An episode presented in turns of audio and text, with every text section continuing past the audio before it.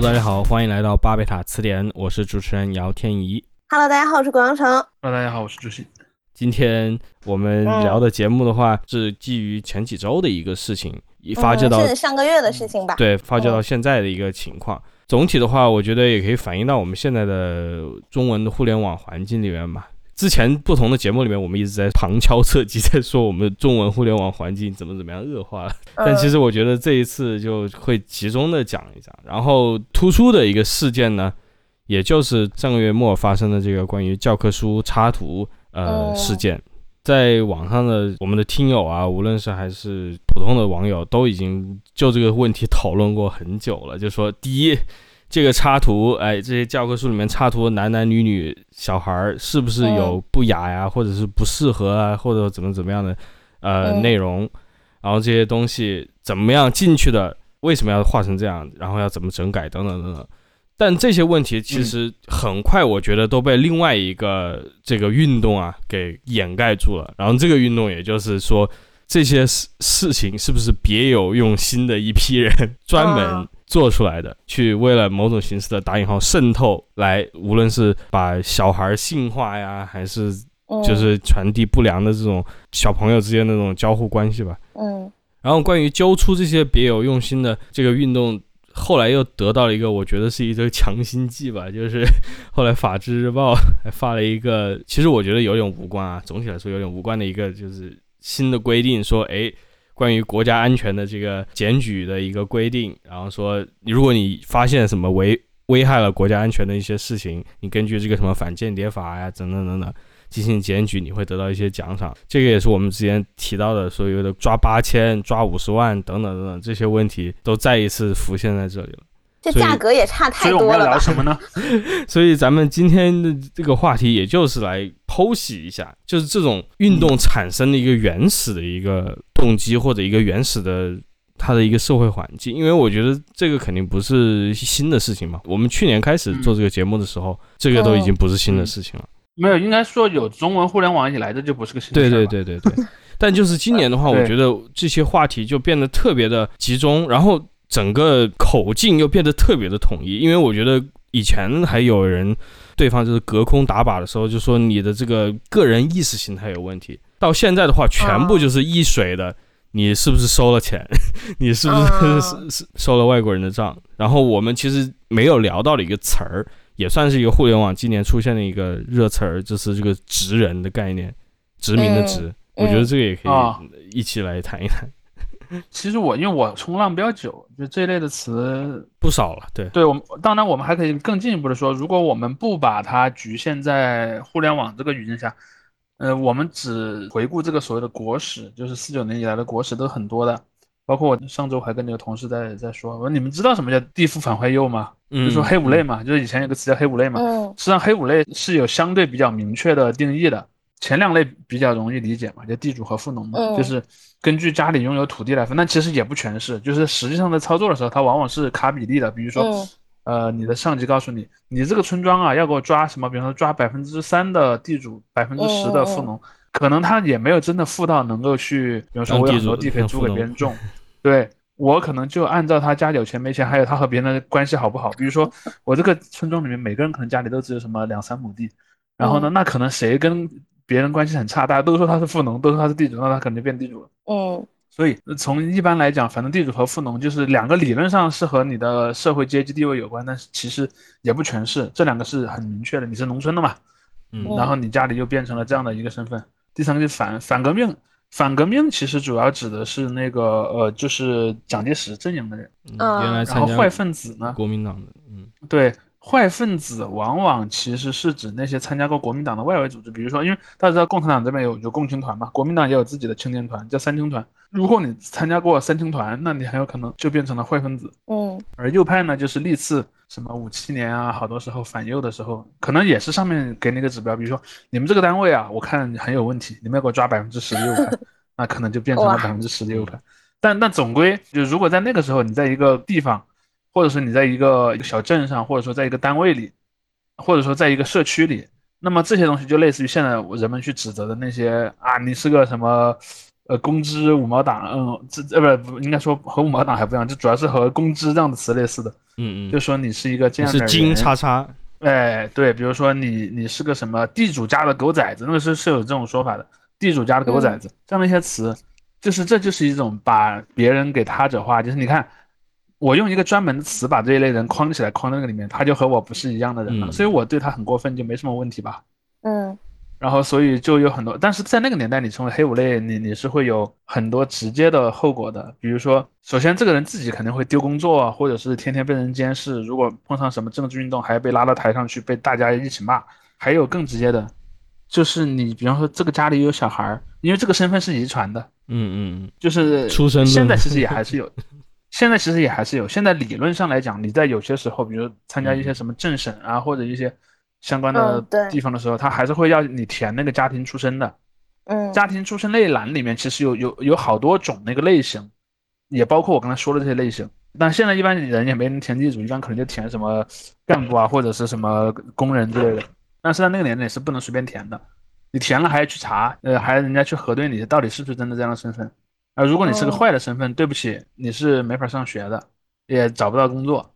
如果说这个城里，比方啊，呃，有一天这个城里说，哎呀，我们这个城市人太多了，要弄一些人疏散到农村去下乡，那谁会优先下乡呢？那是身份更差的人。所以，一方面它是血缘继承的，一方面就是这种会确实影响你在现实生活中的待遇。当然，八十年代以后这种东西就没了嘛。其实哪怕是文革时期，也有人反对出生论，然后当然后来就嗯到了八十年代，就没人再争了嘛，就这不是个问题了。嗯。而我们再后一次去注意到这个所谓的立场问题，其实我我倒是觉得，开始有互联网真的是一个很大的分界点。嗯。就是说，它有一个什么因素呢？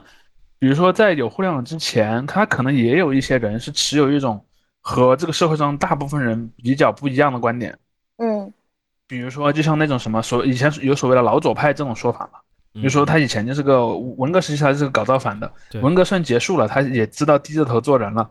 但是呢，他没有改变他自己内心那个观点，有可能还有一些小圈子，然后他们能够去聚集，但是你感觉不到这种人，因为这种人只和他们，比如说我们这个市里面还有什么呃三十个老红卫兵，我们偶尔还会互相串联，分享自己的观点和经验，但是这个全是其他的那十万人根本就不知道有这三十个人存在，嗯嗯。但是有了互联网呢，就使得这样的一些人是容易扎堆儿的，而且也就容易被观测。他们有两点，第一点就是扎堆儿的范围扩大了，比如说原先我这个市里面有三十个老红卫兵，然后每隔一两个月我们会去一个书店或者会去公园组织一个什么集体活动，嗯，但是有了互联网，我们就可以我们就建立乌不用再这有之乡了。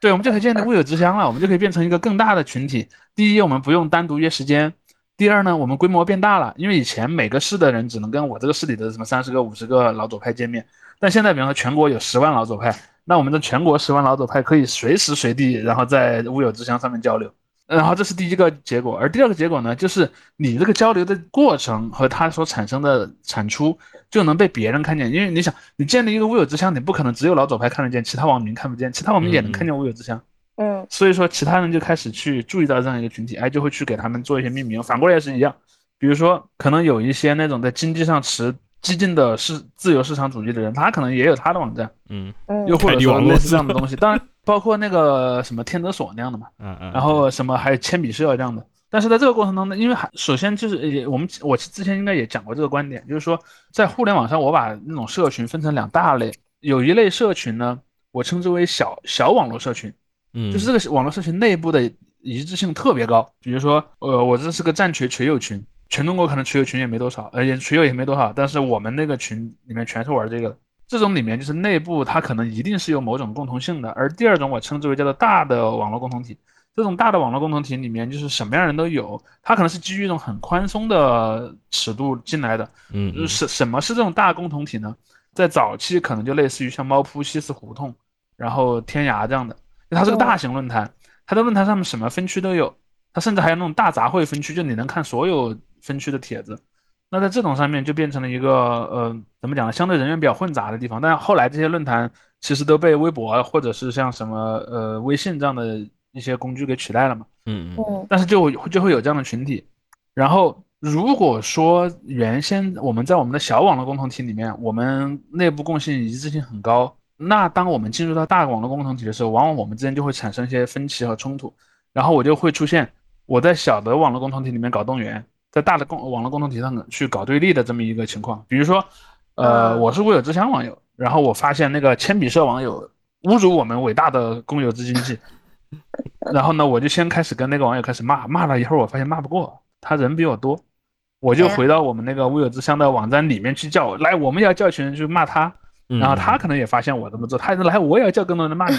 然后这样的话就形成了两个阵营，而在这种过程当中，逐渐就会形成对阵营的他称，就是嗯。我自己可能对我自己有个称呼，但别人对我也有称呼，而且嗯。别人来称呼我的时候，一般是带有某种敌意，或者至少不是好意吧，就会嗯产生很多类似我们前面已经讲过的什么抓八千、抓五十万这样的一些说法，就会产生了。在这个过程中，比方说五毛就是这么来的嘛，就是说，哎，你哦你这个 你不会是在监狱里的服刑人员吧？然后发一条帖子赚五毛钱，类似这样的一些哦一些东西，或者说什么呃政府养的网评员嘛，因为以前嗯以前有那种，就是我一会儿会讲到另一个例子，和这个例子两个词的造词法一模一样。一开始可能就是有一些政府的那个招标文件说什么，呃，招那个什么网络评论员或者网络舆情员，然后什么发一条帖子什么三毛钱五毛钱什么的，后来慢慢这个词就变成了一个叫做五毛，然后就形成了一个对有一部分人的一个一个一个称呼嘛。那你会发现很有意思，就我们我们讲过，比如说像洋基人，就美国人，美国东北地区的那些人被称为洋基人嘛。其实洋基人 Yankee 这个词早期是有贬义的，但是那些洋基人呢，就自己也把这个词拿来用，用久了之后，那我就把我自己叫做洋基人，甚至纽约有个棒球队，我就直接叫洋基队。然后那这样的话，这个词的贬义就被他给消解掉了嘛。其实五毛党也是这样的，就是有些人就说你不是骂我是五毛吗？我就说我自己是五毛，哎，我就自称叫自干五，我说。我甚至五毛钱都赚不到，国家不给我发这五毛钱，我是自己拿着干粮志来来发这个钱。对，志愿者，我是志愿者，我根本不是五毛党。所以你看，你就会发现出现很多这种很好玩的现象。嗯但是我们这里就要就要讲，你知道为什么这个逻辑它能这么成呢？它其实和以前还不一样，因为以前你要指责一个人是，比方你要给他安一个他称的时候，你还是嗯需要有一个相对比较具体的一个一个东西的，就是一个一个群体，它一般是互相认识的。嗯嗯就是它只在线下才能存在。好比说，就像以前那什么闹文革的时候，什么红到底，什么四幺四，什么东风，什么类似这样的很多呃嗯所谓的红卫兵组织，一般他是用这种组织去称呼它，而这些组织也是确实存在的。而这些组织往往呢，它还是有一个具体的地点和具体的人群的，比如说某某高校。某某高校有一个什么红到底战斗团，那那就是这个很有很具体的这么一个东西。但是这样的一个群体呢，它往往称呼呢就就不容易扩散，但它也也会扩散。就比如说，随着你在全国各地去串联，可能你那个名气就大了，然后那嗯那样的话，可能也会有一些其他的人也被叫出你这个名字了。对，但是总体来讲，它是一个比较有具体所指的，就是那个组织一般是真的有这么一个组织，我再去嗯用这个组织名去称呼它的。而到了嗯互联网上，有个特点就是你不知道你的对手是谁，嗯你也不知道他们是不是真的有一个组织，但你可能认为这个组织大概是存在的吧，嗯所以你就开始这样去称呼它。所以你看五毛党也是这样的，没有人自称五毛党的。而文革时期不一样，文革时期，比方说我叫四一四战斗团，那我自称也是四一四战斗团，别人叫我也叫我我四一四战斗团，那这样自称和他称是一致的。但是到了互联网这个时代，由于人们是见不到对方的，而且网络网络上所形成的人们的共同体是非常松散的，那就形成了很多你不确定它是不是真的存在一个组织，但是你基于你的某种认知，你把它安了一个名字。工资也是一样的，对就五毛就骂对方是工资嘛，工资骂对方是五毛。但其实我觉得“工资”这个词的出现更有意思，因为“工资”这个词一开始是褒义的嘛，嗯嗯而且“工资”这个词其实它本身就算你再怎么用，它也不是贬义。五毛这个词根源就是贬义的，意思就是说你之所以这么说，是因为你拿了钱才这么拿说。钱办事而。工资不是的，你看工资的本意是什么？工资公共知识分子，对，也许很多人把它当贬义词在用，但这个词本身是褒义的，就是说这个人关注公共议题，嗯还是个知识分子。对，而且还得是个知识分子。而知识分子又是什么呢？其实知识分子这个词我经常发现没有一个明确的定义，包括现在还有很多人在讲知识分子。嗯因为我我我以前做过一些研究，我我我就去查中国最早出现“知青”这个词，你知道吗？在五十年代出现“知识青年”这个词的时候，你上完小学已经可以被称为知识青年了。哦，而在现在，我相信你你怎么着也得是个大学生，呃大学生吧。就是我甚至认为，在现在这个年代，大学生被称为知识分子都很勉强。嗯 呃，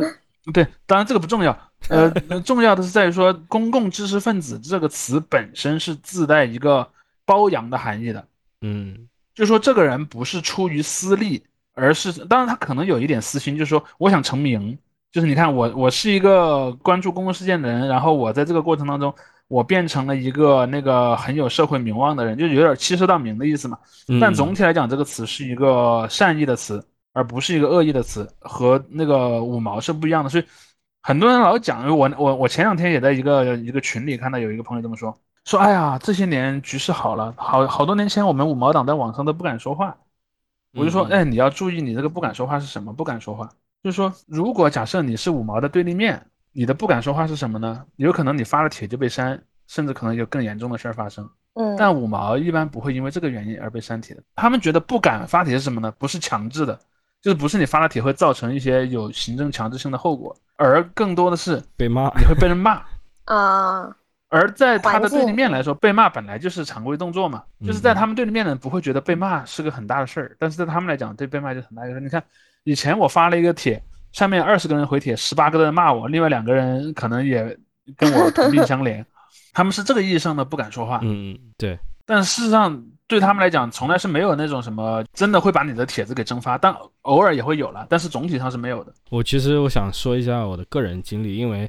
呃，你描述的。你描述的这个情况，我是作为一个当时的一个局外人去接触到的，是吧？就我我不是那种说什么我以前就混叉叉论坛，然后哎，我发现了一个更大的这个宽泛的一个这样一个互联网平台，我在那里去代表我的这个团体输出。不不不，我是被输出的那个人。然后这个输出的领地战斗区就是人人网嘛，大家知道或者校内网，从校内网就开始了，就是校内网那时候。哎，大家都是对吧？打引号知识青年，都是读了初中的，或者甚至初正初中在读的学生，初中以上文化水平。对对对，嗯，然后大家就上去一开始交流，很快的这个涉及各种各样的这种呃社会观点或者政治观点的帖子就出现了。然后我当时当然没有太多的那个，我只是发现哇，这些帖子真的做的很复杂，就是他们那时候的已经那个编排非常精美的图文并茂。他们讨论什么议题啊？就是很多关于历史的东西，就是我来跟你讲一讲真正的二十世纪中国历史是怎么样的，就很多这样的哦，还是近代史是吧？对对对，然后我跟你真正的讲一讲中国的现状是怎么样的，有很多这样的帖子，这种帖子一般就是来自于。我们现在所谓的这种工资阵营，或者跟他们是比较相近的，就是关于有一些这种所谓的历史反思的倾向啊，或者怎么怎么样，他把这些内容以非常包装好的形式呈现在我这个无知小儿面前，对吧？啊，所以你看的一般也是别的人转载的这种帖子，是吧？对对对。比如说你有一个同学，这个同学转载了一篇这样的文章，然后就到你的时间线上。是是是。然后那时候看也纯粹就是因为人家点击多嘛，因为这个帖子就确实你包装的很漂亮之后，这种火的就很快。然后那个时候再起来的就是我体会中再起来的就是所谓的自干五的群体，就是说哎我们要反击这种呃历史修正主义翻案风，对 对，然后就开始在网上辩论。那时候我还记得我跟我的同也是同校的吧，在那里谈论民主自由啊，大家都喜欢。青少年最喜欢的，哎，那你的 你你看到的这些五五毛党的帖子的制作的精良程度和这个你看到的公知阵营的精良程度差不多，有有有可比性吗？差不多，至少在我见到的不是纯粹的谩骂啊，就真正我发长文来给你雄文给你反驳的那些人，都是也是。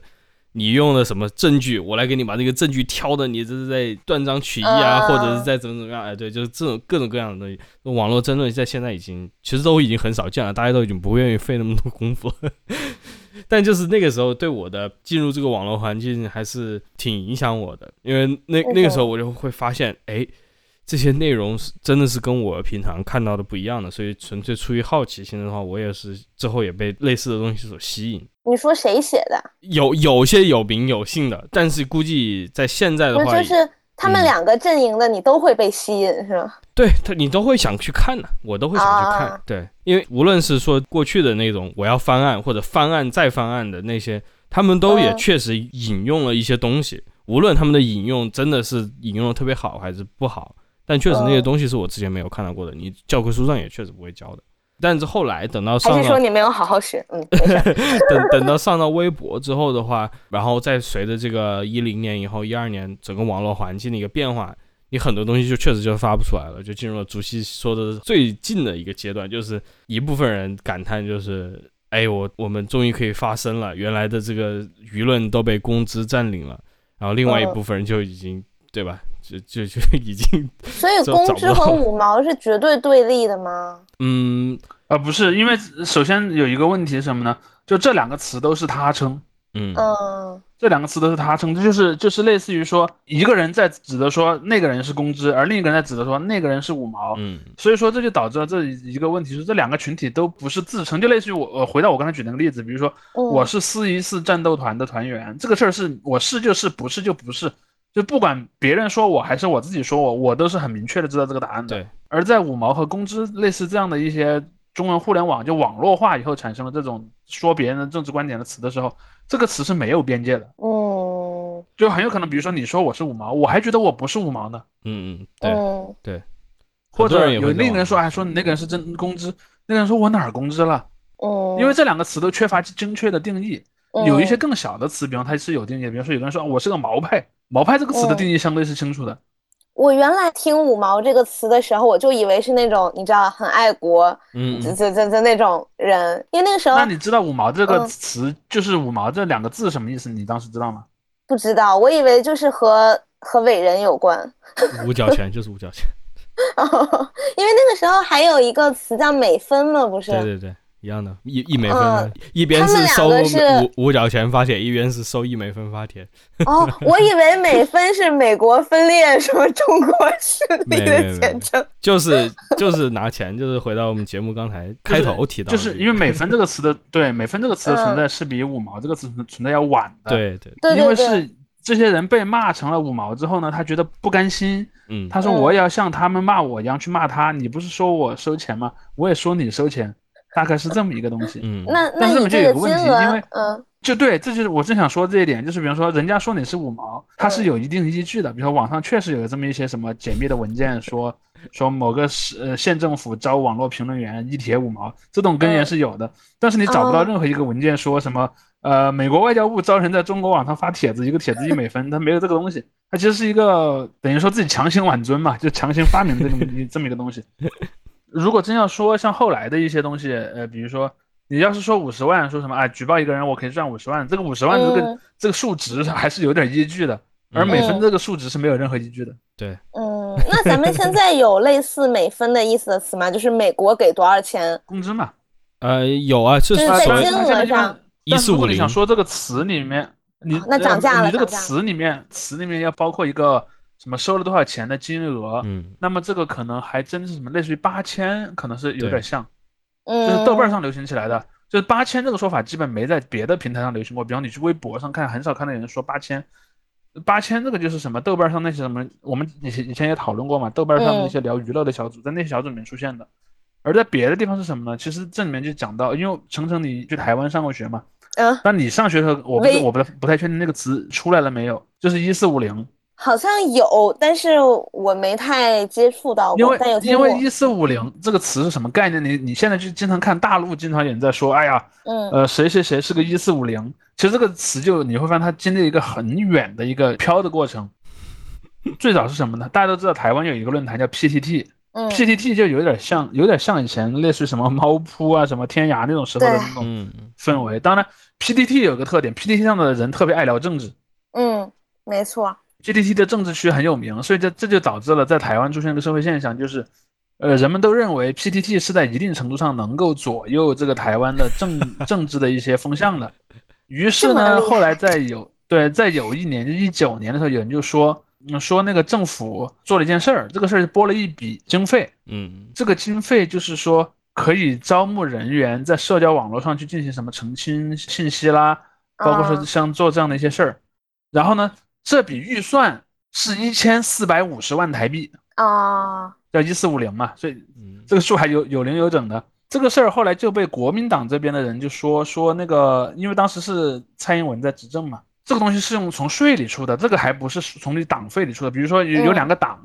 两个党各自是收党费和收那个政治捐献的，这两个党，比如说他党里面有那种什么呃新媒体部什么的，他可以在网上去什么发一些帖子夸自己的党。或者怎么样，这都是合理的，一定程度上是合理的，因为你这个成本是你自己承担的嘛。嗯但如果是政府的公共预算里面有这么一笔什么在网上去什么澄清信息，信息这就有问题了，嗯因为这个钱是全体纳税人出，但好处很有可能是你民进党政府得，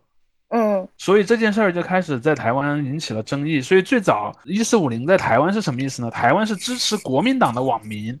骂那些支持民进党的网民是拿了这一千四百五十万新台币的预算来在网上呃收钱发帖的，嗯啊所以从这个逻辑上来讲，一四五零在台湾的语境下有点像五毛的意思，嗯。就是说你收了钱，然后来帮政府洗地这样的一个一个意思。当然，这个词就一直用用用用了好些年。大陆这边其实以前不太用这个词儿的，应该也就是最近的，可能当然从我的印象中啊，最多应该不超过两年，大陆的一些网友也开始用。大陆用这个词意思是什么呢？就所有说台湾好，嗯你就是一四五零，嗯或者说有一个网友回帖，哎这个人为什么用繁体字写帖子啊？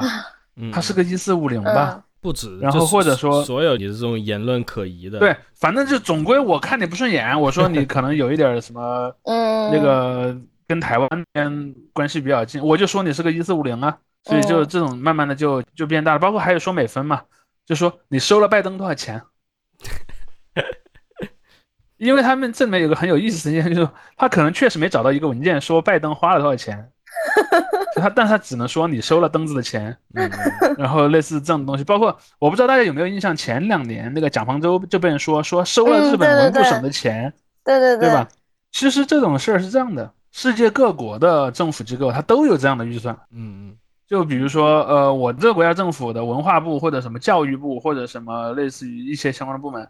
我花一笔钱，比如说我花十万美元，然后呢，我邀请一位世界其他国家的作家或者是什么人来我们这儿访学，嗯，然后我这个钱呢就支付他在我这个地方待这段时间的生活费。嗯你呢，你来了我这儿玩了嘛，你就可能会写一些文章来聊，比如说，哎，你来到我们日本了，这个日本的风土民情是什么样，写些游记啊，或者是什么对日嗯本的观察的分享。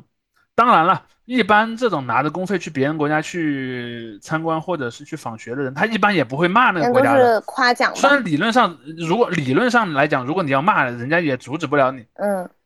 但是，一般对吧？大家嗯做人都做人留一线嘛，一般也都不会骂，一般可能就是说一些一些相对比较那个的话。其实中国也有很多这样的事儿。其实你去看中国的网上，经常有很多什么外国友人来中国，中国东西非常好吃。哎我我只是模仿一下那种那种调调嘛，就这种其实挺多的。然后而而且这些人很多其实也是从中国的公共财政里面拿费用的。但是在中国的这个氛围里面，就是人们特别喜欢去抓这个东西。嗯，就是说那个什么，说比方说蒋方舟曾经拿过这样的预算去过日本去访学，那他就是个日本间谍了，嗯，然后就类似这样的一个东西。就这几年这种氛围是在变强了，就是以前这其实不是个事儿，以前因为以前中国也对日本人做这种事儿，日本也在中国做这种事儿。你像以前有些有有好几个日本的来中国的那个什么嗯佐藤千一啊，什么那些人，也天天说中国的好话嘛。嗯对，然后然后呢，这几年就是这个这个这个氛围一下就就也不能叫一下就变了吧，它其实也是个逐渐变的过程了。我觉得很很有意思的一点就是，你可以跟美国的这个舆论环境进行一个对比。就是在特朗普上任之后，呃，美国的这些自由派感到空前的这个存在主义危机嘛，就担心假新闻，对吧？虚假信息啊破坏了他们的民主自由。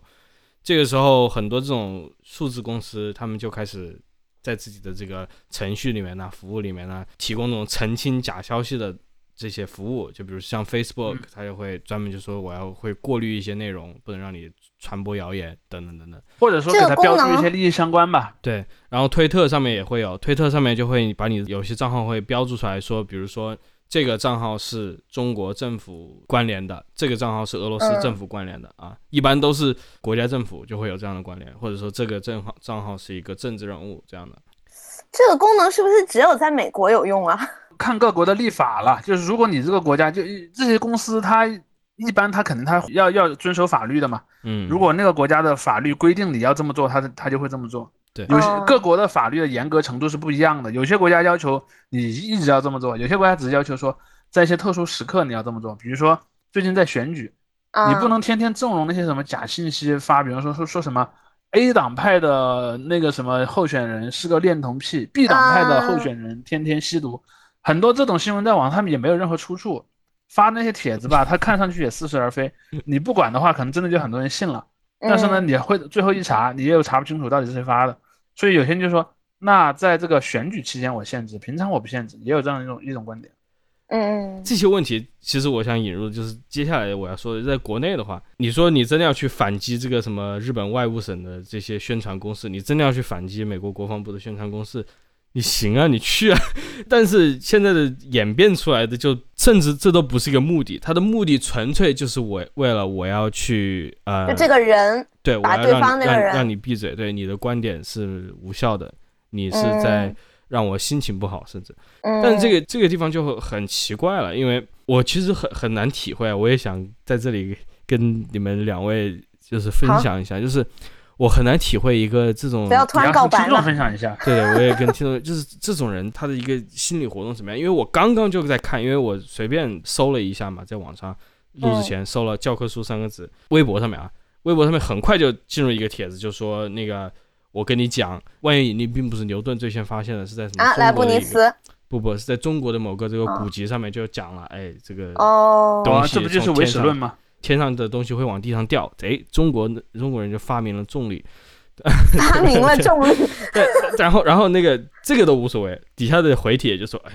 这肯定又是被西方把持了话语权，等等等等，嗯，啊啊，这个转进是很，我个人啊，我不是很理解这种脑回路，就 是你怎么突然能转进到这种西方把持了你这个舆论环境？因为这不是一个突然的事情啊，你说什么不是突然的事情？牛顿发现万有引力，就是这个舆论环境的形成，它嗯不是一个突然的形成的东西。舆论环境要是西方把持了，那确实西方。那我从一个左派的观点来说，我说西方把持了我们过去五百年的历史，这是 OK。但这是相当于就变成了一个废话了。但是在这些这些人的观点里面，他似乎就是这里曾经是一个纯净的地方，嗯，然后西方人现在失去了这个纯净。对失去了这个一个纯净，不是或者进行一个你要这么理解，。你要这么理解，就是他们认为的那个状态是这样的，就是在七十年代就改革开放以前吧，改革开放以前，中国人是完全就绝大多数中国人啊，完全是看不见、听不见啊中国以外发生什么事儿，但是中国以内的、以内的事儿他们也不知道。说说说句实话，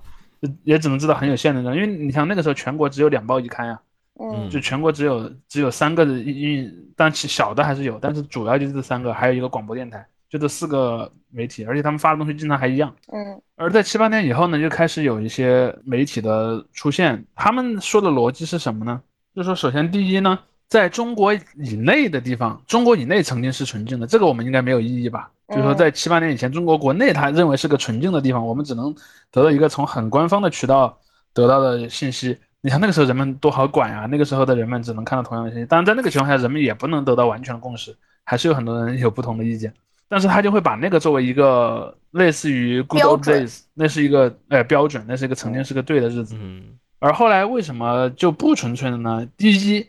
首先就是有西方媒体的介入，嗯因为中国的媒体后来就是逐渐可以引用海外媒体的内容了。其实一开始仅仅是引用外媒都是需要有权限的，就是你不是一个什随便什么媒体你都能引用外媒，你只能从那些有权限引用外媒的媒体对，那参去转载。对，参考消息还有新华社嘛，嗯比如新华社说，据塔斯社说，呃，俄罗斯昨天不是那个苏联昨天解体了。如果你是一个国内的，比如说你这个省里面的报纸，你不能直接说俄罗斯昨天解体了，你只能说新华社援引塔斯社说昨天俄罗斯、嗯呃那个苏联解体了，是这么一个框架。那他们的理理由是什么呢？第一就是这种西方媒体通过这种转载的方法，逐渐渗透进了中国的媒体。第二呢，西方人西方人办媒体的那套价值观，啊，不是你我那还要再再前一层。第一层是我就是就是讲这些素材层面，嗯，我们引用了很多东西，比如说在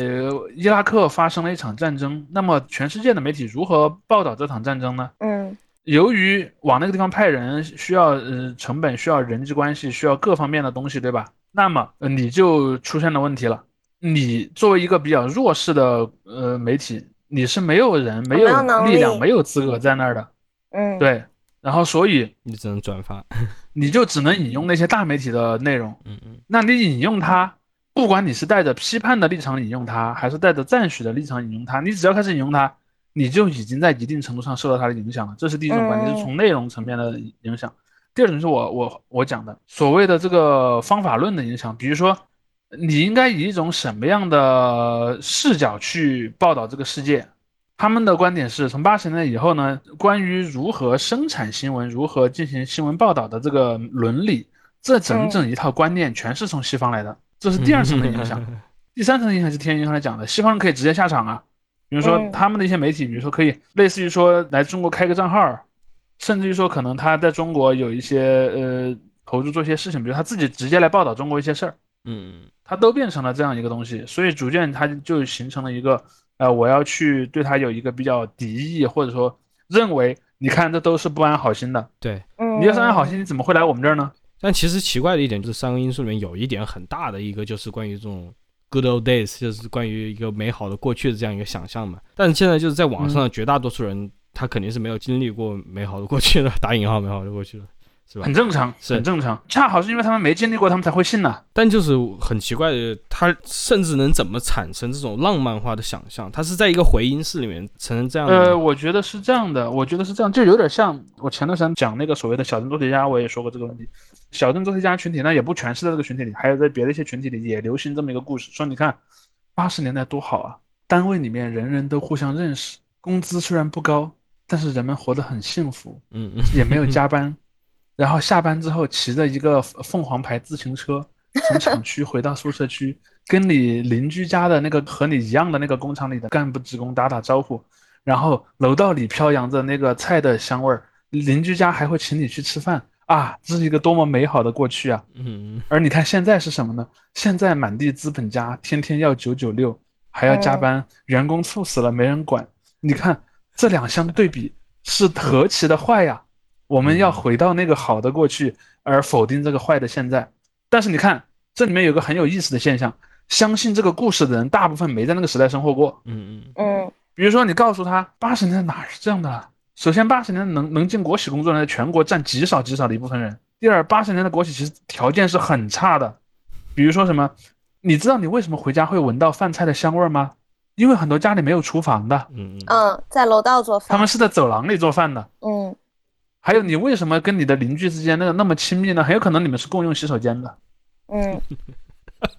所以你们就真的是抬抬头不见低头见，你们就变得非常熟。可能肩膀上搭着一条毛巾，手上拿着一个洗刷牙杯，然后在走廊里碰见，就是这样的。就那个年代没有那么好，但是这是天怡刚才说的问题。那这种故事是怎么被生产出来，又怎么告诉这些人去信了的呢？这里面其实就是有一些人在生产这个观念嘛。我我觉得一方面是生生产这方面的观念，另一方面就像你说的，就是他这种保守主义的一个本能嘛。呃，因为现在的社会也有，就是我要我要塑造一个好的过去嘛。对对对，现现在社会有各种各样的问题，就像你刚才说的，那些真问题是真实存在的问题，并不是虚假的问题。也很多人因为这些问题受苦，所以他们通过某些渠道，他们要通过外部的信息来构建一个过去的这个乌托邦嘛。或者是更好的一个世界嘛，于是现在对提供给他们的这个外部信息，这个其实无论哪个方向都适用啊。无论是这个讲的我是太平洋过去就是天堂的也有啊，这这还是不少的。这种润学大行其道也是这样一个道理嘛。对，这是一种，还有一种就是刚才提到，就是从也许从更加这种粉红的一个环境里面出来的，从纳兔的这些人里面出来的，给你讲。这没没我我我想讲的细节是因为你没有展开分析，比方说你说。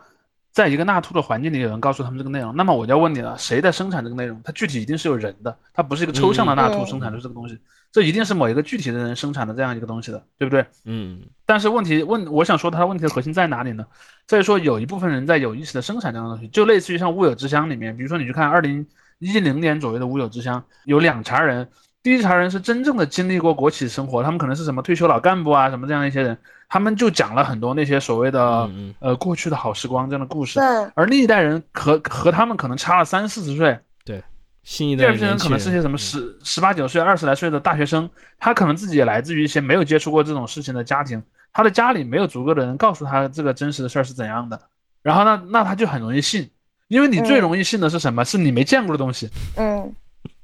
大家都知道有一个自媒体博主，其实我我不太喜欢这个人，但是我看过一些他的东西，马前卒。其实你去看马前卒这个人是会是会说国企的坏话的。按理说他作为一个工业党，作为一个国家主义者，他怎么会去说国营工厂的坏话呢？很简单，因为他真的是在国营工厂里长大的，所以就会出现我我说的这种问题。但就是我我觉得都不是说他们不知道真实的这个八十年代或者怎么样真实的什么什么，而就是只知道片面的真实嘛。对于那些老干部来说，他们的经历的时代确实挺不错。对于老干部来讲，可能真的是真实的。比如说我如果那个年代我是个什么生产科长，或者我是个什么副厂长，我的确过得还可以。嗯，第一，我在全社会里我过得是相对比较富的。第二呢，我在我身边那个小环境里，其实我还得到了很多不是货币的一些别的优待，比如说我能随便使唤人。包括就像我前两天在在知乎上看到一个问题，让我真的是笑的头都快掉了。说现在房价这么贵，如果回到像以前那样，国家福利分房，我们这个社会会好吗？我就说你不想想看，国家福利分房的年代是谁才有资格去分那个房？很显然，只有全社会当中很小一部分才有资格去分那个房，好吧？可能他自己家有资格吧。我我想说的逻辑是，恰好很多是没资格分的人，他在幻想那个时候是我能分到的。嗯嗯，相反，如果你家真的经历过福利分房，你就很清楚的会知道，福利分房不是谁都能参加的。嗯，对对，就跟原来苏联一样的，所谓的人人都有小别墅，其实都是对，人人都能吃土豆烧牛肉是吧？我今天不是就刚从奶奶家回来嘛，嗯，然后我我爷爷，我每次回去他问我工作，他都会跟我说说，就是我在之前节目里也说过，他就会说，哎呀，你要多努力呀，你努力就会有回报的，就会什么的。然后我们其他人就会点醒他说，现在已经不是那样的年代了，但他就相信这样的故事啊。对，而且还有嘛，就是他生活的那个年代也没有别的选择，他那个生活年代就你只能去国有单位工作。我甚至都不能说他错呀，他对啊，按他他的经历或者怎么样，甚至在今天，你在某种程度上，你也可以说你真的你努力了，你把命拼掉你一半的头发，那也确实你说不定可以不错。但所以你的头发换来了吗？对对对，但就是投入产出比嘛，对不对？嗯，包括你这个中间还有各种各种场外因素在这里面。所以，也许就是大家现在抓这个境外势力这么热衷的话，我倒不觉得纯粹是一种，就是像刚才说的那种学生群群体啊，他没经历过，然后再幻想一个，就是他觉得现状不如意怎么样？我觉得这个跟国外的很多这种保守势力的崛起是有一个类似的结构性的因素的，就是它是一个中产或者是这种小中产的一个焦虑，就像教科书的这样一个问题。我觉得教科书的问题，它背后的很多这种家长，他们自己刚上了抖音、上了快手的这些人，他们去发这些内容，不仅是就说最初我的一个观点是这样的，就是呃，你说那个问题的确是一个问题，比如说什么，呃，我是个城市小中产，哎呀，我觉得现在这个教材怎么这么坏呢？但是从我的观察来看，大部分家长是不在乎这个问题的，或者说有两群人，有有应该说有两个概率，第一个概率是真正的家长当中有多少人在关注这个教材问题。嗯，第二个问题是在关注教材问题的人当中有多少人是真的家长？这是两个不同的问题哦。嗯嗯，我想说的逻辑是在关注这个问题的人当中有多少人是真家长这件事上，我相信比例是非常低的。我的逻辑是，你如果真的看完了那些教材，比如说有些教材明显是有上下文的。嗯，你都不用翻到下一页，你你把这一页的下半节看完，你就不会得出，呃，这句话不得体的这种概念。嗯嗯，或者甚至我还看到有人去去说什么新华字典里收录这个词条，哎呀，太坏了。或者说，哎，你看，呃，这个里面有一个画面，画面是一个呃反映了性侵那个小朋友，但你看那是个。讲的就是怎么防止性侵的书啊，嗯，或者说你说一个词条有问题，那个词条讲的那个那个字就是那个东西，你总不能不收录那个字吧？我想说的逻辑是，能把这件事拿出来锤的人，显然不是真正的家长。对，这些人就是我发现这件事儿成为了一个 trend，成为了一个趋势，在这个趋势当中，我要去参与这个内卷。就像我们以前讲的，猎物这件事是会内卷的。当然，我们也看到了有些人因为太内卷，已经把自己卷死了。嗯嗯。然后在这样一个过程当中，就是在。参与了这一场网络风波的人当中，我相信不是真正的孩子父母的人是占了绝大多数的，这是第一层。第二层是有真自己有孩子，但是他可能又担心啊，出于某种我文化上的保守观念，我认为孩子就是要被教的好好的，在这样的一个逻辑下去反对这一类的具体教材内容也有，但我相信比例是不高的。嗯，就像你说的这个。内容最早产出者，他也许是这种更加年轻一些的，或者是怎么样的一个投机者去，那但是他跟上利用了这个心心理，他利用了这个心理。你这些家长，他之前但是我想说，这个心理其实本身不强的，甚至可以说是被人为制造出的心理。比如说，我们现在经常可以看到什么学校里教你什么师道尊严啊，教你什么尊师重教的一些，就是很仪很城市化的甚至让人觉得有点反感的东西，其实你会发现大部分的那个学生的家长也不认可这个东西。嗯，但他可能出于一种功利性的目标，比如说，哎呀，我担心我要是完全不配合校方的这种无理要求，我家孩子在学校可能会被区别对待，哎，我还是忍了吧。有这种，就所以你会看到说，对于很多就是看起来在文化上看起来有有保守面向的东西，可能人们没有那么真实的认可它，但可能又无可奈何。是是，但是就是我又只能拿这个西方一套作为一个参照啊。就是你看我们之前节目里面提到过关于这个美国的撒旦恐慌，这是一个，然后还有就是现在正在发生的美国的这个保守区的对于同性恋，包括这个跨性别的这个恐慌，因为现在这个保守派的说法是。所有就进行同性恋教育，或者就是进行同性恋这种常态化的这样一个推动，在他们看来都是在做恋童，就是在教坏小孩嘛。不只是教坏小孩，就是在引诱小孩去，就他用的这个词叫 grooming 嘛。对我，我反而想讲一下在这个问题上我的一个看法。我觉得可能美国的情况和中国情况刚好是在一个，呃，当然你觉得它有没有类似的地方，我可能不能说完全没有，但他们是处在。同一个问题类型的不同角度，比如说在中国经常是这样的，你在中国经常会看到，应该说整个全社会，不光是家里真正有孩子的那个群体，整个全社会对于那种什么涉及小孩的一些侵犯性的行为都是非常的焦虑的。嗯。但你会看到它和美国有一点相反的，就是因为中国在学校里的那个提供的关于性的教育是极度少的，嗯，极少极少的，所以。那些持保守主义立场的家长，反而是觉得学校提供了过少的涉及这方面的教育。你说中国吗？我觉得中国并不是。不是，你听我说完啊，就是说，我家长呢是很保守的，比如说，哎，孩子不要早恋，嗯嗯，或者说，就是我们要有一些方法防止这些教师去侵犯孩子，对吧？这在中国是一种很常见的社会议题，但这个议题并不会像美国一样落点落在我要求学校减少关于这种内容的教育。因为美国的那个教育其实是有点按照他们的标准太多了，比如说你可以教孩子怎么反抗性侵犯，但你不要教孩子什么叫做同性恋。而在中国的问题是什么呢？中国的教材还不教孩子什么叫做性侵犯呢？所以中国的这些在文化上持比较保守立场的，他反而会这么说：说我觉得学校应该加强对孩子的，就他是出于安全的性教育。嗯，他不是说。他跟美国不一样，美国是什么？我反对你教孩子，孩子可以自由的探索自己的性取向，不是这样的。你说的中国人也反对那点，中国人也反对。对，我的逻辑是在中国总体上来讲，你说那种有没有？就呃，让我想起了我上学的时候，我上学的时候学校是有生理卫生课的，生理卫生课是要教那个小孩儿，比如说呃性的器官是什么样，性的行为是什么样，然后类似这样的一个，他可能有一课嘛，应该我不知道是在生物课还是在什么课里，反正总归是有这么一个课的。那课的时候，老师是不教的，嗯，跳过是吧？你看，老师不教的这个行为，就和天怡说的美国人抗议这个教材里有太多的什么 LGBT 也好，或者说什么性上的自由的态度也好的那种，是高度一致的。但是，我想说，我要说的就是但是了。但是在当下这个议题上，我不太认为在这一代里面。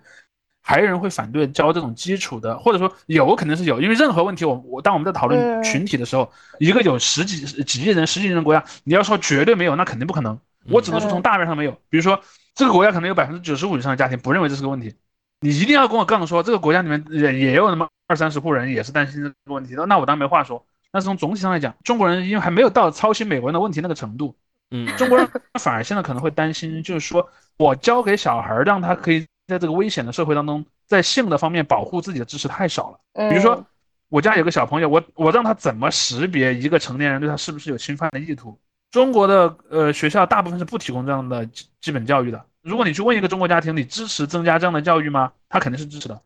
而我要说的另一个点就是，你刚才说了，比如说在美国有那种什么反对那种 LGBT 内容的教材，有一个故事很像，就是我们刚才举例子里面的一个，比如说，呃，有一个人说，哎，你看这个这个教材这一页上。有一个什么成年男性性侵一个小女孩的内容，这是邪典教材吧？我们举报了他吧。其实那个教材就是讲怎么防性侵的。你会看到一个很有意思的现象：一个没有孩子的人在说这个教材有问题，是毒教材，要举报他，要让下架；而真正有孩子的家庭在主张保护这个教材。但就是我们现在很少看到，在中国往往是这样的一个故事，很少看到有那种要保护的声音了。它是存在的嘛？它是被压压掉了嘛？因为市场这种东西很少，因为这种东西本来都很少。当然，如果你说如果那个教材里面要包括什么 LGBT，要包括什么类似这样的东东西，中国绝大多数家庭我相信也也是反对的。但是轮不到他反对，我本来就不会允许让内容放进教材里面去。因为你描述的这个情况跟我的一个体会是很不一样的，也就是在于，因为你说的这个现在网上这些反对的人，他这种声音大嘛，他这么多说一些人肯定不代表中国，就像你说的百分之九十五那个认可的家庭如果有的话，但就是在我的个人观察里面，现在就是中国的家长，就是零零后这一代的他们的家长啊，这些人他们的冲浪那个浓度是很高的。无论是抖音还是微博，他们的参与度也很高，他们很喜欢发评论。所以，我我还是在我的这个体会，我以前也觉得可能有这种沉默的大多数，就是被网上这种雷声大雨点小的这种呼声给盖过了。但是，我觉得这个无论在中国还是在其他国家，它都有一个比我想象更大的一个重叠度，就是网上这些声音跟实际的这个家长群体的这个重叠。而且你说的就是最早进行举报这些人，进行这些抠字眼，甚至就抓出真正问题的这些人。他们都不是家长，但是很家长很快就会被这个问题给完全的说服，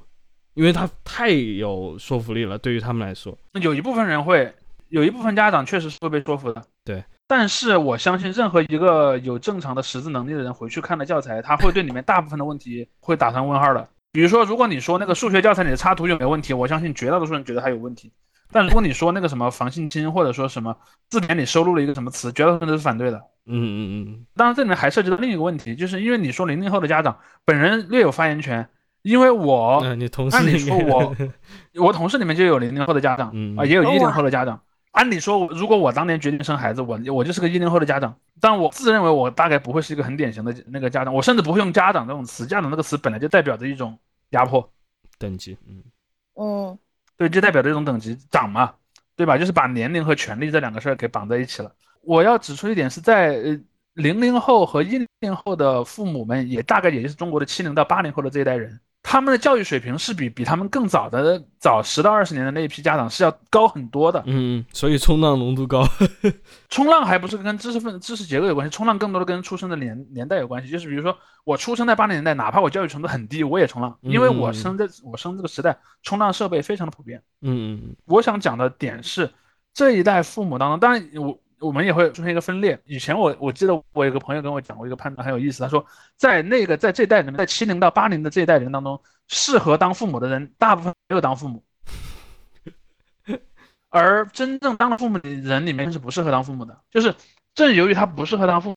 母，所以他从来没有考虑我要怎么教这个孩子才是好的，于是他义无反顾的把孩子生了。而那些适合当父母的人，哎呀，我如果自己有这些事那些事那些事，哎，想了这么多我就头痛了，我不还是不要生了吧。就是，当然这也不是绝对的了，但是可能会造成这样的一个情况，就是，对，但这个观点不一定对啊，不一定对，他可能反映的意思是，就是说，不管是不是真的大多数当了或者大多数没有当，但是总体而言，在家长的这个群体是有很强分化的。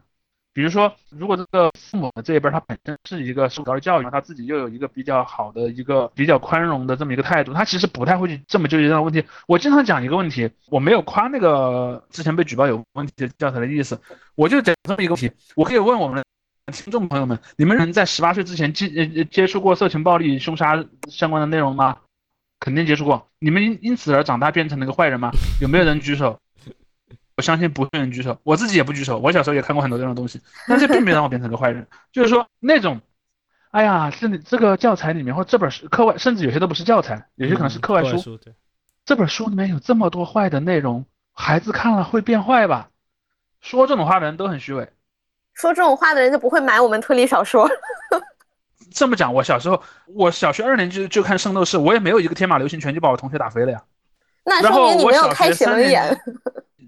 我小学三年级就看《乱马二分之一》，我也没有变成一个跨性别者呀，对吧？就是说，就是有一部分人倾向于高估这种就是 material，就是你看你的阅读的一些材料对这个人的影响。我认为大量的人是倾向于高估这个东西的，是，而且的确如题说，那种持保守主义立场的家长特别容易这么想，就是你看学校里要是教什么同性恋。比方说，小学的那个什么科学教材或者什么生理学教材里面说，这个世界上有一种人叫同性恋，也有什么这那样的性取向，所有性取向就是平等的。然后这帮家长的假设是什么呢？如果我的孩子本来是异性恋，我他看了这样的一本书，告诉他世界上有这么多性取向，而且互相还是平等的，没有谁好也没有谁坏，那我孩子明天变成同性恋了，这是他们很多人讲的那个逻辑支点根源根源。是是，就是夸大危险嘛。但我觉得也不能说他们是肯定占大多数或者怎么样。但是现在我们这个当然也有个客观因素，就是网络环境的这个管制的问题嘛。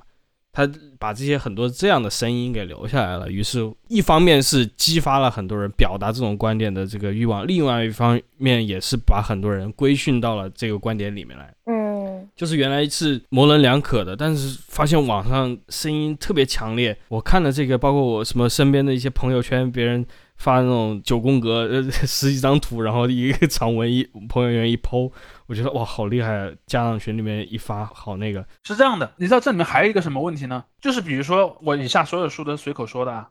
比如说假设有一百个家长，一百个家长中有五个人是这种就是倾向于夸大风险这种保守派家长，剩下的九十五个人呢，对这个问题没有明确的看法。但这个时候来了另一个人，不是这一百个家长中的任何一个人，来了一个年轻呃一个小年轻，举着一块牌子。我们的教材被这样的内容毒害了，我们要打倒这个教材。那五个保守派家长肯定会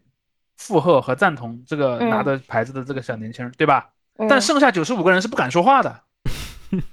假设我是那个不是保守派的家长，我跳出来说，我看这个问题就没那么严重嘛，你们不要在这边那个制造恐怖气氛好不好？我马上会被其他人骂的。嗯，由于大量和我一样的人考虑到了，我如果这么说就会被骂。我们都乖乖闭嘴。然后呢，一个积极分子和五个保守派家长，可能还有那么一二十个同情他们的人，就开始闹了。假设你就是另外一个人，你是另外一个人，你对这一切毫不知情，你是一个外星来的观测者，你看到的结果是什么？这一百多个人当中，至少我认为支持这个东西是有问题的人应该是绝大多数。嗯嗯。但实际上是这样的吗？可能是打问号。当然，数值的比例可能不是如我说的这样，但那个现象肯定是存在的。对对。但问题就在于，就是对于很多的保守派或者怎么样的，我们不用暂时这个词只是放在这里借用啊。对于他们来说，他们的世界观是离现实有偏差的，这个就是问题所在嘛。他不需要知道一个实际情况，就是说你这个教材或者怎么样，它会有产生什么影响。他需要的是一个自己内心的一个故事的产生，他自己内心一个叙事的形成。当然，我也嗯，我也想说到另一点就是，你说的美国语境下那种什么宗教保守派的家长，什么南方那种什么红博，那种什么福音派的，比方说一个什么阿拉巴马州的福音派农场主，然后白人，然后什么这样的一个家庭，很有可能就是如你所说的那样。我我想说的点，就中国的一种，但我不想用保守主义这。个词，因为保守主义这种词太容易引起误解。我想指，比方说有一个人，我是一个什么八十年代的怀旧，就是我是一个针对八十年代怀旧派这样一个人。他们，你看他们俩的逻辑是都有一个类似的情况，就我幻想出一个其实真正意义上来讲从来没有存在过的社会，然后呢，我徒劳的在这个真实的社会要求复兴那个社会。嗯，对。但这事儿其实做不到，但由于做不到呢，我就永远能呼吁我们去往哪个方向做。是，其实能不能做到也不重要，关键是我一直在呼吁做这件事情，这标明了我的历史。是是，这比如说，我我是个阿拉巴马州的老农民，我真的能阻止一个纽约州的同性恋然后搞同性恋吗？不能，我只能绝望的一次又一次的呼吁，最多最多就是什么，你不要来我阿拉巴马的小镇上搞同性恋。是啊，但这个就是在网上我管不了了。可以是一个非常实际的行动了嘛？在美国就变成了一个非常实际行动嘛？就是在佛罗里达，就是已经立法了。但这里面还这里面还涉及到另一个问题，就是我们在讲美国和中国的那个，就是我我我想讲一个具体关于教材的问题，就是因为在中国有一个点，就中国的所有教材都是官办教材，所以中国人对教材的这个反应会特别强烈。嗯，因为我没有别的教材可选，我只能保卫仅有的那一个教材。但如果比方说是在美国，我当然可以闹啊，我说哎什么。现在教材都不像话，说什么进化论，说什么同性恋合理，但其实你会发现，我如如果我真是那那样保守的一个保守派的话，我把我孩子送到那个保守派宗教学校里去啊，甚至我可以 homeschool，我不让他去上学了，我就在家里，然后自己办一个私塾都是可以的。中国你没有这个权利，所以中国人对这一点就会特别的在意，因为以前我记得有几年，虽然也都是官办教材吧，但是官教材还好歹有，比方说每个省份或者说。有几个不同版本的教材，那教辅版本就更多了嘛。有一阵版本还感觉比较多，但最近几年我感觉版本又在变少，甚至于可能全国就那么人教社那么一种教材，那怎么办？我只能誓死捍卫人教社的教材，要走在一条正确的道路上，对吧？嗯嗯嗯。就包括好多人前些年骂什么日本教材嘛，骂日本那什么右右翼保守派教材。其实你看有没有那个教材？当然有了，但因为日本不是全国统一一个教材的。真正选那种什么右翼历史教材的学校其实很少的，但是可能中国的读者就会把中国这种情况就带入到那个语境下去看，哇，那还得了？那是不是全日本全都是这种什么黄道派那个什么激进分子了？嗯嗯，包括英美也是嘛。你看英美很多教材，其实很多教材它你还是有很很强的选择选择权的，甚至你看在美国教会还能办大学呢。你说我真是个什么保守的那种教会里的人，我就就把这个孩子从小学到大学一路都只在我们教会学校里上。但这肯定就这种人也不少，这显然就不是保守派的一个政治诉求嘛。保守派的政治诉求永远不是关于自己的。对，但他可能会要求你要给我更大的空间，我不能是个消极自由。比如说你把我逼回我自己的屋里了，我的自由只限于我自己的屋了。我要求我的自由限于全全社会，我要求把反对我的人赶回他自己的屋里去。当然这是很多保守派的诉求，但他实际上做不到了。而中国因为就没有这个问题，中国没有那个你还有一个自己屋的问题，中国人就拢共全中国就一个屋，对啊，所以你只能围绕这一个屋。难道这不是一个某种程度上更加那个坚固的保守主义吗？因为大家都是虽然不是啊，虽然实际上不是，但大家在意识上他心心里想象的这个幻想的共同体是非常稳固的同一个嘛。就像你说，如果我们按这种自由主义的呃不个人主义的这种美，所以这就是我为什么一直在回避使用保守主义这样的一个词嘛。因为在我们前面说的那个逻辑里面，就是欧美意义下的保守主义，它往往是小共同体本位主义者嘛。就是比如说我家那个村儿，我们那个镇镇上有一个什么，有一个福音派小教会，我是自下而上构建起来的。当然，由于全社会大多数人都是和我类似的群体，我们通过这样的一个自下而上的方法产生了一个大的共识。这个大的共识遍及全社会。中国不是这样的呀，哪有这样的组织？都是上头统一给你安排好不好？你唯一能做一个什么事儿呢？我就躺在地上撒疯，我就在地上打滚儿。我要求上面要按照我的这个意志来来规定那个统一的版本，你只能这么做，而不是像在那边你是通过一个自下而上的这么一个一个有机的方法去做做这件事情。所以这两个东西看起来像，本质上又有很大的区别。所以这这个地方倒可以串起来，就是说，如果真的是对于 中国这些，我不用保守派，就是中国这些网民的话，他对这种事情有这么大的反应，他心里幻想的就是自己的所在的这个家。被侵犯了，然后这个家并不是他个人的一个家，而是他画了国境线的一个地方。对，就是说白了是这样的，就是那种我们打个比方，就是一个一个一个父权之身嘛，上面有个爹，爹拿着棍子打我们所有人，我认可爹打我的权利，但是爹你怎么打错了？然后呢，你要去劝你的爹的时候呢，你还不能直接跳到桌子上去指着你的爹的鼻子骂，你怎么能打错呢？你只能跪在地上，那先让爹打你五十杀威棒，打完之后你再说爹。你上一次好像打错了，是这么一个逻辑。你要你要去打那个人，那个人好像不是我们家的。对，这个是我。对，当然我被打了这五十棒，我我也不敢找你说什么有问题。但是呢，请你打那个人也要打五十棒。过去半半个小时，其实一直都把这个问题跳过了。就是我们也是节目开头谈到的境外势力的这个热衷，对吧？总是有人在带节奏，用总是有人别有用心。嗯，大家都不再是被自己观点驱动了嘛，都是收钱办事的。我觉得这个某种程度上也是一种投射嘛，对吧？因为你对于一个自己什么都不相信的人，他是不会认为别人也相信什么东西的。对，都都是为了钱。就是对，由于我肯定是基于利益去说话的，我我就推定全世界都是基于利益说话的。嗯嗯嗯。哦。所以包括你看到了，现在就经经常是，呃，大部分的讨论在网上，尤其是前段时间不是有那个，我们上次还讨论，呃，我们但没在节目里说，我们私下里有一次讨论选题还讨讨聊过这个问题。现在你看那些各个网站上都要显示你的 IP 地址，你看那个谁，果然我就觉得这个人观点有问题吧？你看他果然是哪哪哪的人，对，或者说那个人果然是什么？比如说你看他他是台湾的，他是属地在美国，在什么澳大利亚。但这边有个问题，因为实质上来讲，要改 IP 地址是很容易的。嗯，对。但是你会发现，人人们很爱这么说。嗯，就是当我找不到一个论点来说你的观点不对，我只能说你的立场根源就有问题。于是我就说，你看他是外部势力吧。包括上之前就有说，你看那个这个人是上海的啊，那个人是什么东北的啊，那个人是什么四川的，对对对，就说你看他果然在这个问题上有他自己的那个基于身份的立场嘛，就这其实是很坏的事。我就觉得你刚才描述，包括我们之前谈那么多，就是我觉得这个中间仍然就不知道具体原理的，就是一个人怎么从我是无能狂怒，就像你说的一种绝望的反抗，我是忍着眼泪我要去骂你这资本的走狗等等等等。然后变成真正我打出这样一句话，我觉得，哎，这个是有理有据，你被我一句话怼死，这个心理的跳跃是 很魔幻的，对吧？就是你怎么能从一个有逻辑的一个认知跳跃到一个这种魔法的认知，对吧？你你能理解我的这种困惑吗？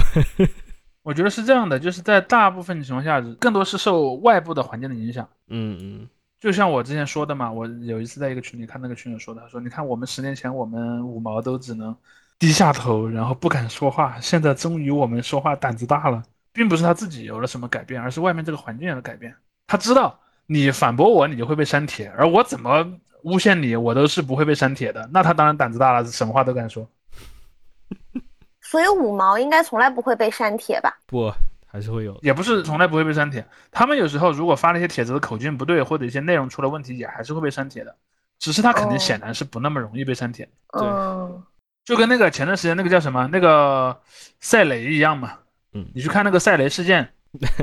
五毛内部都有很多不同的一些倾向，它有些倾向跟这个底线政策是不一样的，其实是有冲突的。然后，然后把这些东西如果表达出来的话，那就很明显的会挨铁拳，就是这样。包括说还有可能，比如说，比如说他平常是一个我们大家一般意义上所说的五毛，但可能今天他家里真的被人拆迁了，或者 他真的因为防疫而全家被隔在屋里了，那他可能就说了两句话。可能呢，剩下的其他五毛又要说他这个人早就是一个潜伏在我们队伍里的公知。你看他现在暴露了吧？行吧，我们早就暴露。这种也是有的。好吧那就今天的时间也差不多了先先到这儿先到这儿那谢谢大家收听再见 have you read my blog have you seen my army marching down to city hall you can only spot us by the way we walk as we're prodding to take over and destroy you all your gender my avenger fixing my rainbow.